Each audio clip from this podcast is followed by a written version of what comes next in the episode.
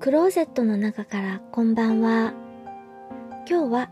2019年10月31日木曜日。時刻は20時44分を過ぎました。夕張の外の気温は11度。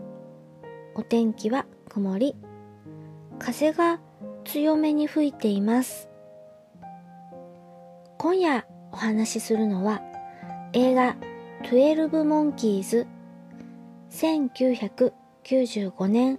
アメリカ制作の映画のお話をします。監督はテリー・ギリアムさん。出演はブルース・ウィルスさん。マデリーン・ストーンさん。ブラッド・ピットさん。クリストファー・プラマーさん。などです。この映画はタイムトラベルプラスミステリーなお話になっています。まず、舞台。2035年。人類は地下で暮らしています。1996年、謎のウイルスが発生して人類の99%が死滅してしまったという世界です。生き残った人類は汚染された地上を捨てて地下で生活するようになっていますという設定です。そこで2035年の科学者は考えるのです。過去に戻ってその謎のウイルスを持ってきて研究してこう血清のようなワクチンのようなものが作れないかまたはそのウイルスがばらまかれる前に何とか阻止することはできないのかと2035年の科学者は考えるわけです。主人公ジェームス・コール。この役はブルース・ウィルスさんが演じています。主人公ジェームス・コールはどんな罪だかわからないんですけれどもあの収監されて監獄に囚人として収監されています。であの時々地上に出ては汚染されている地上に出てはあの必要ななんかサンプルとかを取って帰るみたいな仕事をやっています。で、あの、その、御社するから、お前は結構意志が強くて、体も丈夫だから、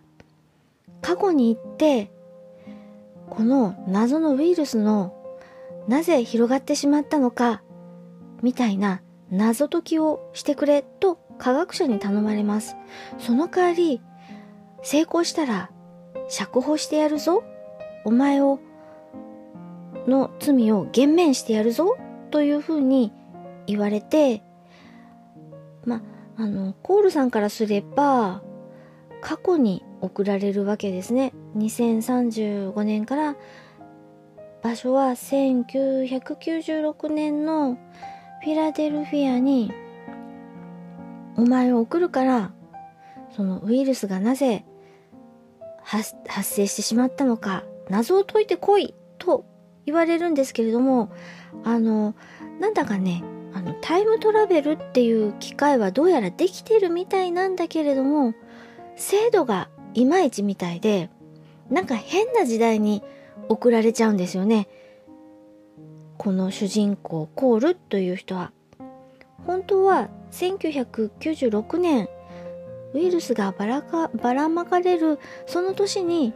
こう送り込まれる予定が何の因果か。2000 2000年じゃなくて1990年そのウイルスがばらまかれる6年ぐらい前にポンとあのタイムトラベルさせられちゃうんですね。であのジェームス・コールさんは、まあ、囚人だけど、あの、刑が減免される、恩赦されると聞いて結構真面目なんですよ。真面目に、その1990年ウイルスがばらまかれてしまう、まき散らされてしまう6年も前の世界にこうたどり着いているけれどもその何年に自分が飛ばされたのかもよくわからずに今1996年だろうとか言っちゃって1990年を生きている人たちははあ？お前未来から来たの？みたいな感じでなぜかそんな言動をするコールさん。まあ、なぜかというか当然というか精神病院に連れて行かれちゃうんです。そこでジェフリー・ゴインズという男に会うんですよ。このジェフリー・ゴインズを演じているのがブラピです。ブラッド・ピットです。まだまだ若いブラピが見れます。でその精神病院に入院しているジェフリーとブルース・ウィルス演じるコールが出会ってまあそこであの過去の人と未来の人がこう接触してっていう話でこうだんだんこう話が転がっていきます。でねこの映画あのちょっと複雑になっていてオープニングがまず、あの、青い目をした男の子のドアップからオープニング始まります。で、この映画、ラストも青い目の男の子のドアップで終わるんです。時代も行ったり来たりタイムトラベルするお話なので、なんというかな、螺旋階段をぐるぐるぐるぐるぐるぐるぐるぐる巡っているようなそんな構造のお話になっていて今見ている目の前の様子は何年なんだろうとか思ったりあとねブルース・ウィルス。あの大人の姿をしているブルース・ウィルスなんですけれどもなんか行動が子供じみてるというかなんか仕草とか考え方とか所作がなんかちょっと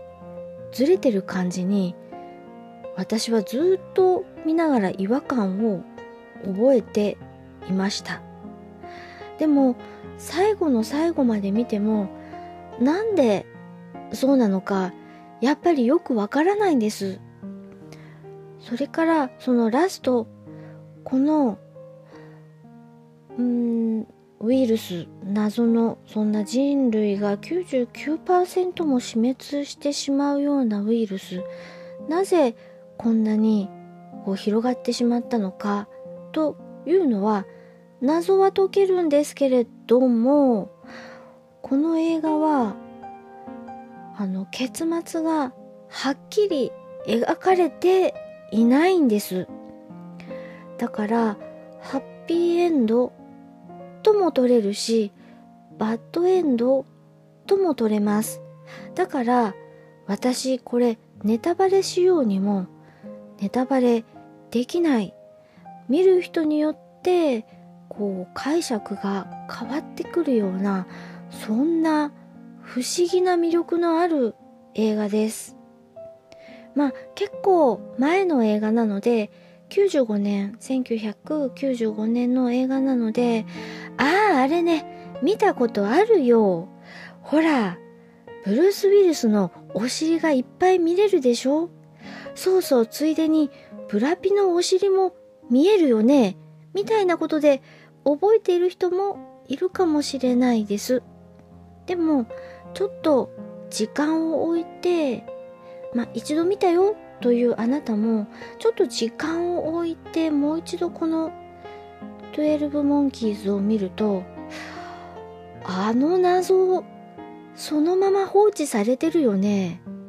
どう解釈したらいいんだろう。とかちょっと気がつかなかったところにまた気づいてもらえるんじゃないかな。と思います。私はこの12モンキーズ初めて見たんですけれどもなんだか見た後ももやもやもやもやしてあそこのあれはこう解釈すればいいのかな？とかこう見終わった後もずっとずっともやもやもやもやします。でも私なりに解釈するならばこれはできたらハッピーエンドだったらいいな希望という気持ちですあなたはこの映画最後まで見てバッドエンドなのかなハッピーエンドなのかなと考えてみてください。今夜は映画12モンキーズのお話をしました。それでは夜のゆいろく聞いていただきありがとうございます。北海道夕張からお話はゆいまるでした。おやすみなさい。